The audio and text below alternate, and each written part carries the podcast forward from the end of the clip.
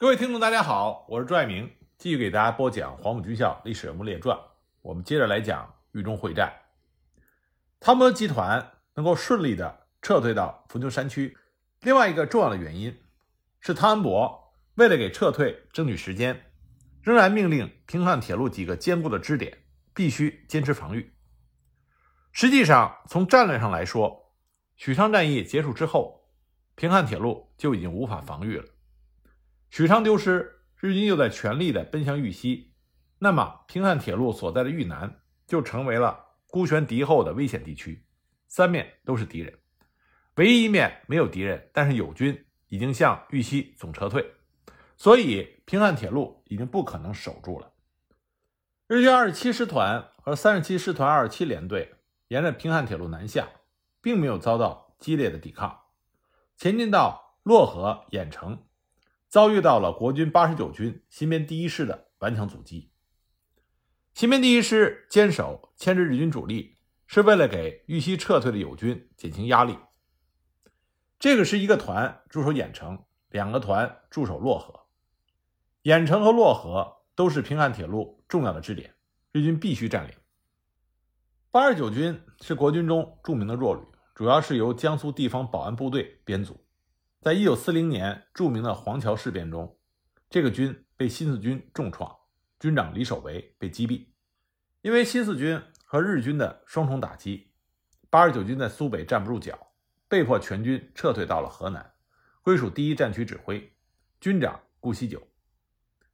这一次，八十九军黄永赞新编第一师在漯河和郾城和日军誓死血战。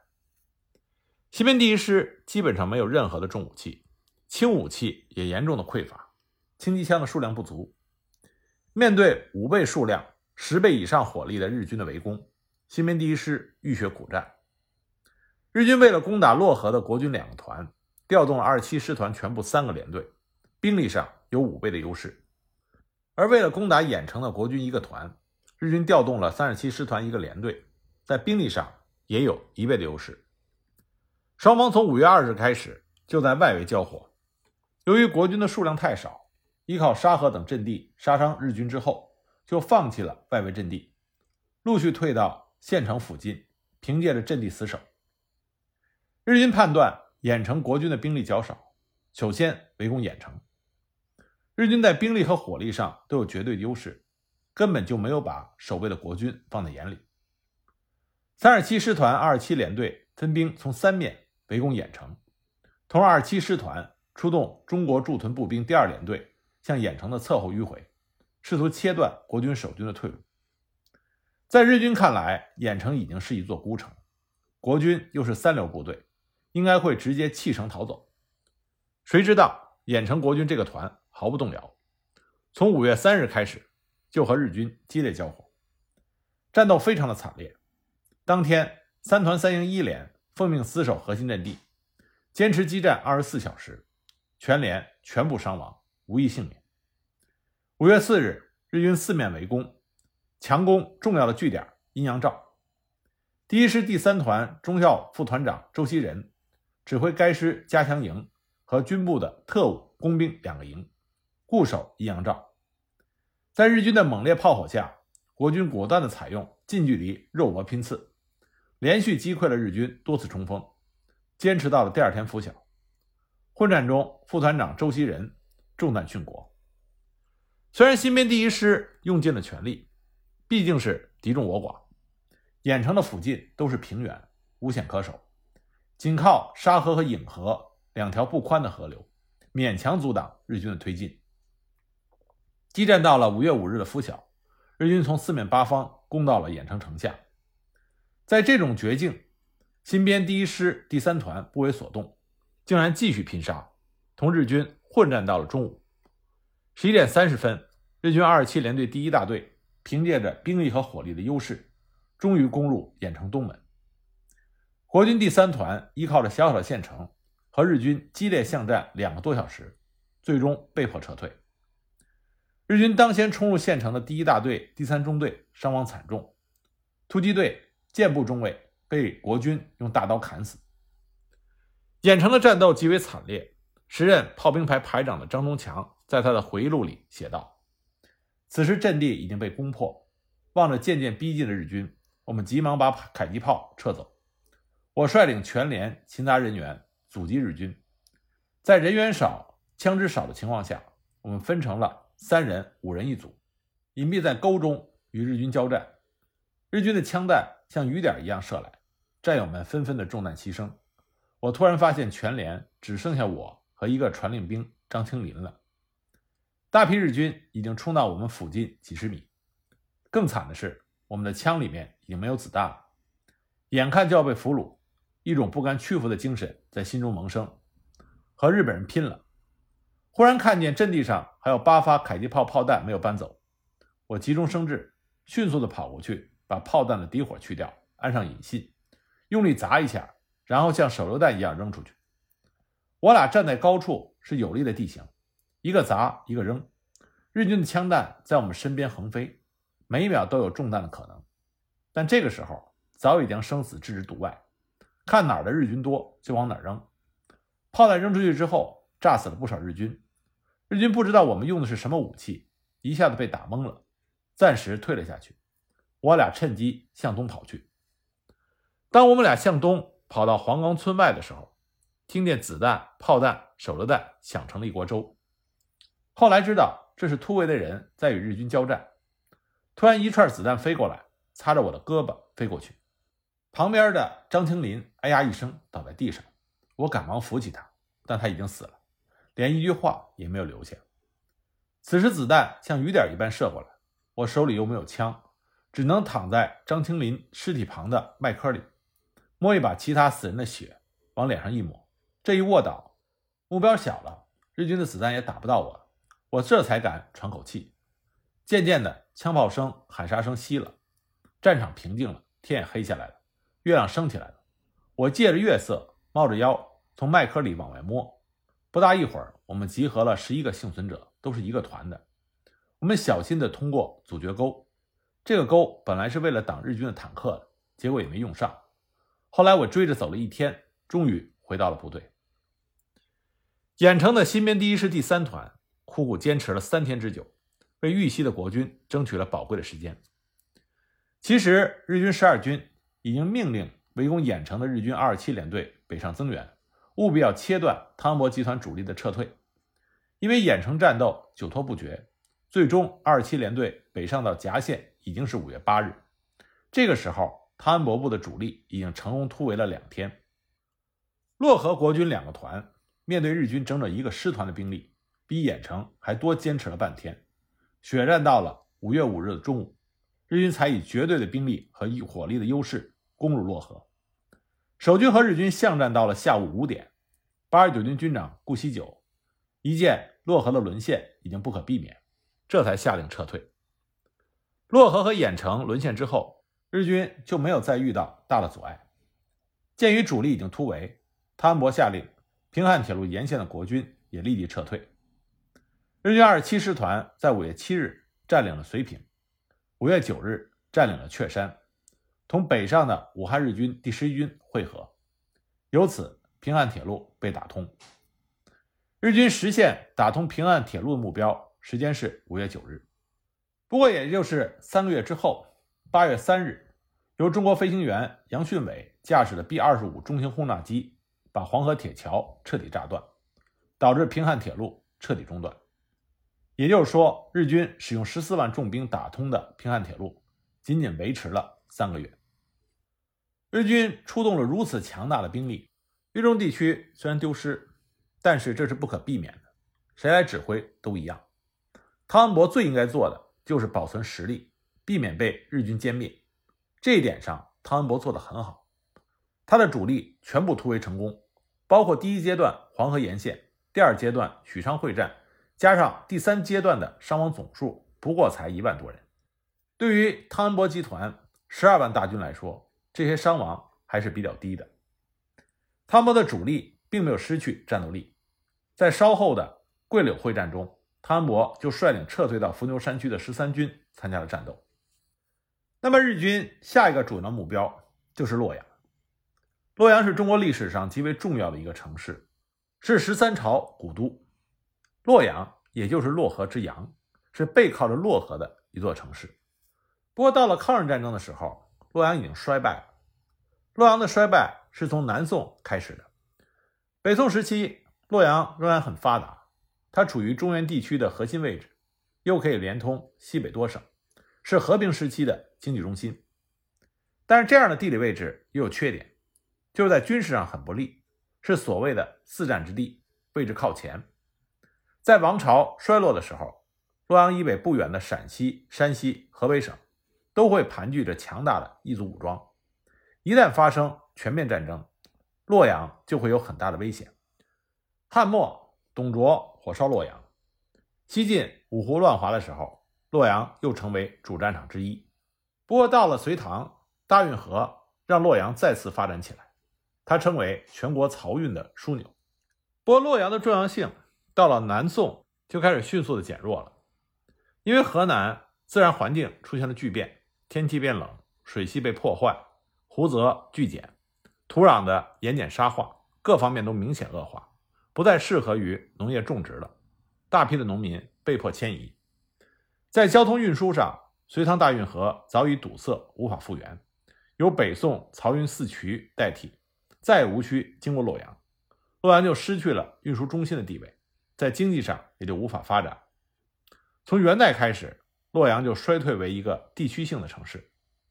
到了民国初期。洛阳彻底衰败，他所处的豫西变成了中国最为贫穷的地区，盗匪横行，保守估计土匪的数量也在二十万以上，四处抢劫混战，这样的地区是没有办法发展经济的。民国时期，陇海铁路的开通为洛阳打了一针兴奋剂，但是想要恢复当年的辉煌却是不可能的了。一九四三年，历经大饥荒的洛阳。包括了周边的九个县，总人口不过是五十万人，市区人口不到三万。一九四八年洛阳被解放军占领的时候，城郊的总人口也不到十万人。要知道，早在秦朝时期，洛阳就有五十多万的人口；汉朝的时候，洛阳的人口甚至高达一百七十万人。不过，洛阳毕竟是豫西的核心城市，也是豫西防御的门户，在整个豫中会战中。洛阳保卫战是极其重要的，这是日军的收官之战。日军的主力逼近洛阳的时候，第一战区的局势极为不利，拥有十二万的汤恩伯集团还在突围和重整中，至少需要一周左右才能收拢起来，对于洛阳战役没有什么帮助。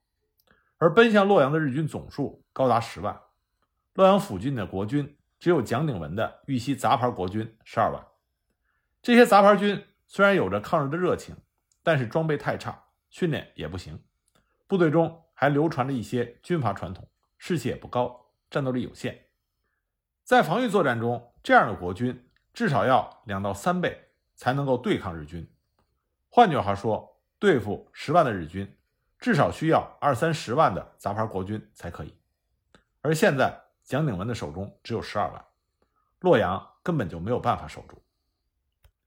洛阳战役是豫中会战的第四阶段，在前三个阶段结束之前，侵华日军总司令滇军六亲自赶赴豫中战场视察。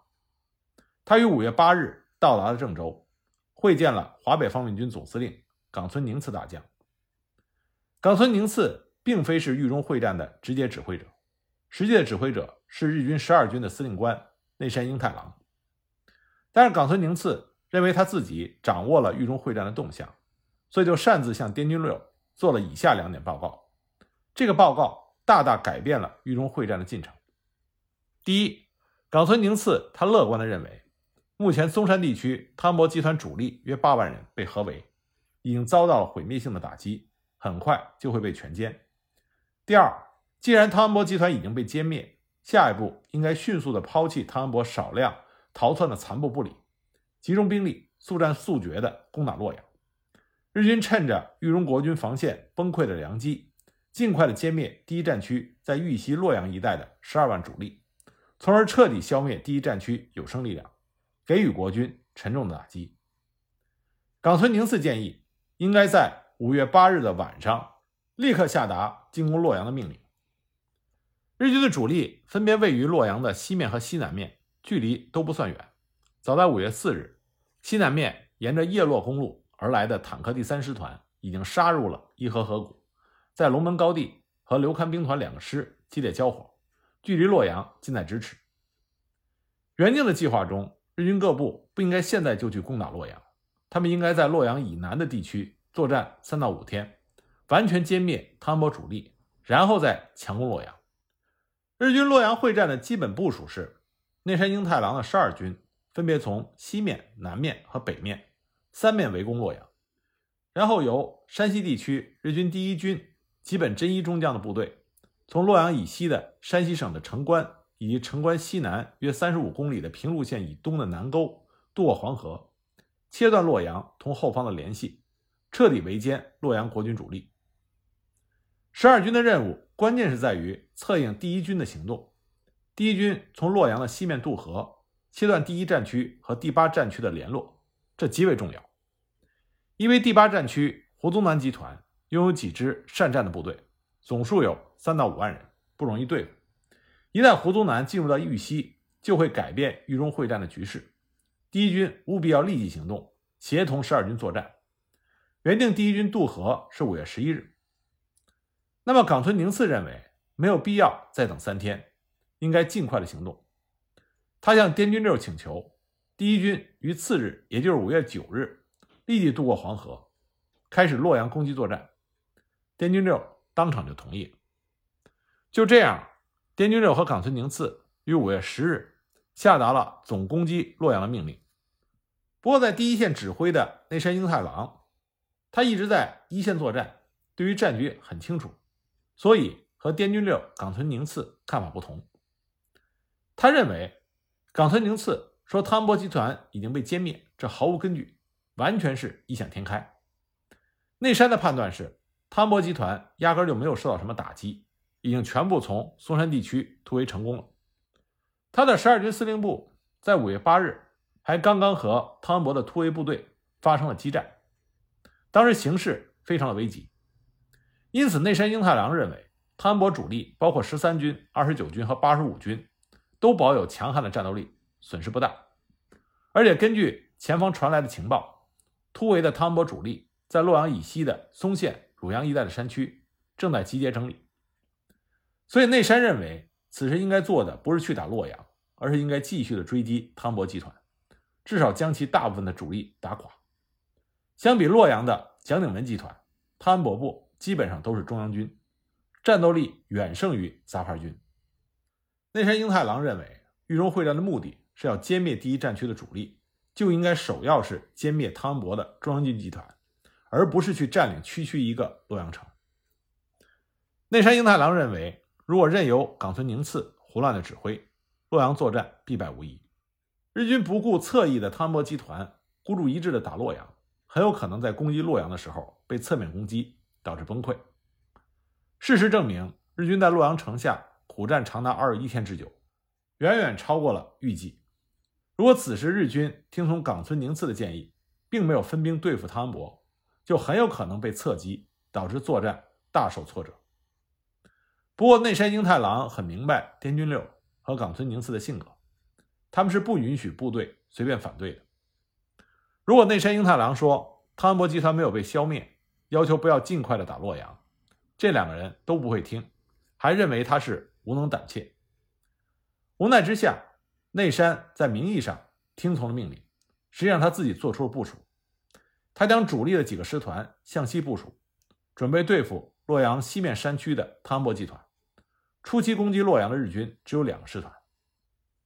这个时候的汤恩伯已经在伏牛山中，日军想要抓住他们几乎不可能，只能尽量的去拦截追击，不让他们接近洛阳。那么在整个洛阳地区，日军的兵力相当的雄厚，包括坦克第三师团、二七师团、三十七师团、六十二师团、幺零师团、骑兵第四旅团、独立步兵第九旅团。一共是四个步兵师团，一个坦克师团，一个骑兵旅团，一个步兵旅团，总兵力高达十万人。除此之外，山西的日本第一军出动了两个旅团，由六十九师团长三浦忠次郎中将指挥，渡过黄河参战。这样一来，洛阳地区的日军总数达到了十二万之众。这是一个令人震惊的可怕兵力。持续长达三个月的琉球战役，日军兵力不过是十二万人，而美军参战兵力高达四十多万。在日军十二军四面合围洛阳的同时，黄河以北的第一军也出动了。六十三师团长三浦忠次郎中将率领的是十二个大队，约两万人。对于第一军试图从黄河以北渡河，国军心知肚明。但是这一线黄河长达近三百公里，而守卫黄河的是川军区区两万人，这是根本挡不住的。川军当时已经预计到日军可能会渡河，还是非常警惕的。五月八日，在日军选择的一处渡河点，埋伏着两百多工兵，他们躲藏在一个无人的小村子里面，距离黄河大约是三百米，准备天黑就开始架桥。期间，一个日本兵。口渴难耐，爬行到村中的一口水井打水，结果被对岸的川军发现了。川军立即开炮轰击，可是川军的武器装备太差，炮弹极少，只用掷弹筒轰击了六炮，就没有炮弹了。之后又换成了八二迫击炮，不过也只是轰击了十一炮，前后一共开了十七炮。这种炮击对于黄河对岸根本不算什么。仅仅炸毁了日军两艘机动船，炸死炸伤十几人而已。明知道敌人要渡河，也只能开这么几炮。五月九日晚开始，日军两个旅团分三处渡河。这里的黄河只有三百多米，并不难渡河。对岸是川军，李佳玉三十六集团军，李宗坊的四十七军。川军只有一些掷弹筒和轻机枪，重机枪和迫击炮都没有几个。渡河的日军回忆，渡河一半的时候，川军就发现他们，响起了步枪声，然后是机枪声，不久又响起了可能是掷弹筒的爆炸声，火力都不强。不久，对岸就升起了信号弹，日军先头部队强行渡河成功了。虽然如此，川军的防御还是顽强的。河堤村的日军一部渡河成功之后，仍然遭遇到川军坚决的抵抗。川军的枪械火力完全不是日军的对手。只能发射迫击炮压制，这些迫击炮弹造成了日军过河部队的恐慌，一度出现了部队四散躲避的情况。直到本村旅团长亲自赶到前线，怒斥逃散的士兵，这才稳住了大局。川军尽力的守了几个小时，实在是挡不住火力数倍的日军，防线崩溃。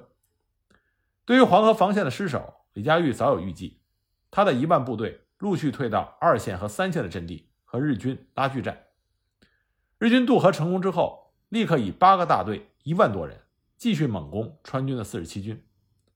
川军也不过是一万多人，经过两天的苦战不敌，到了五月十二日，战略要地先后被日军攻占，其中比较重要的就是渑池，这里扼守着贯通河南和陕西两省的陇海铁路和公路。日军占领渑池之后。俘虏了一些来不及撤退的列车，上面还存有国军的军物资。日军随军记者拍照发了新闻稿，宣布获得了重大胜利。渑池丢失，日军就切断了从洛阳经过新安到渑池、陕县、灵宝、潼关的公路线，就等于切断了陕西胡宗南第八战区的主力对豫西的增援。在日军的战士里，曾经这么说：他们在北方最畏惧的两支军队。一个是汤恩伯的十三军，一个是胡宗南的第一军。那么他们切断了渑池，这就意味着他们不用再兼顾胡宗南的第一军了。李佳玉川军四十七军战斗力比较弱，不是日军的对手，但也拼了命。在渑池县城，川军果断的和日军肉搏。县城丢失之后，川军又多次的反攻，试图夺回阵地，但都是无功而返。无奈之下，四十七军只能陆续的。向渑池西南山区撤退，准备和日军长期作战。这就意味着日军的第一军完成了预定计划。与此同时，日军十二军各部经过激战，也纷纷杀向洛阳。战斗最激烈的就是坦克第三师团。日军这个坦克师团一马当先，冲在最前面，在洛阳外围的龙门地区遭受到国军的阻击，伤亡很大。该部下辖坦克第六旅团。机动步兵第八联队机动炮兵第三联队，实力雄厚。早在五月四日，坦克第三师团的先锋约二十九辆坦克就协同步兵，先是突破了伊河，在龙门高地与刘戡兵团两个师苦战。龙门高地距离洛阳十几公里，是洛阳最外层的屏障。龙门高地一旦失守，日军就可以直接杀入洛阳的城郊。洛阳城郊防线相当的坚固，但毕竟是一座孤城和小城，难以防御太久的时间。一九四四年的时候，洛阳也就比县城略大一些。它的老城东西长不到两公里，出城向南八百米就是洛河，西南一千五百米是洛阳机场。城市的面积不大，城墙在抗战初期大多拆除，转移到城外修建工事。为什么要把城墙拆掉呢？主要是洛阳的城墙已经残破不堪，无法维修。即便维修好了，这样一道城墙也不具备防御能力，挡不住日军的一顿炮击。刘戡兵团是蒋鼎文部中仅有的中央军部队。刘戡号称是猛张飞，也是抗日名将，作风顽强凶狠。此人骨头极硬，骁勇善战。他经历了国军历史上所有的战役，只要是他参加的抗日作战。基本上都会有较好的结果。他手下的中央军战斗力很强，是可以打硬仗的部队。驻守在龙门一线的是刘戡麾下的十四军八二三师和八十五师，该军军长是于锦元，是刘戡起家的部队。刘戡曾经担任过八二三师的师长，这个师的战斗力非常强悍。至于八十五师，这也是中央军的主力，是忻口会战中的强悍部队，曾经从日军的手中。夺回过南怀化阵地，被日军尊称为“铁军”。十四军的武器装备较好，战斗力也较强，一直是作为第一战区的救火部队使用。那么在这次豫中会战中，日军动用了高达六百九十一辆坦克装甲车，其中坦克二百二十五辆，而整个第一战区二十多万大军仅有五个军，也就是十二、十三、十四、二十九、八十五军有反坦克炮。总数大概是二十多门，其余的部队一概没有。那么十四军就装备了一个反坦克炮连，是反坦克能力最强的部队。可是即便如此，这个连也只有几门反坦克炮而已，炮弹还高度缺乏。洛阳防线极为危急，蒋鼎文这才命令刘戡率领十四军立刻增援洛阳的外围。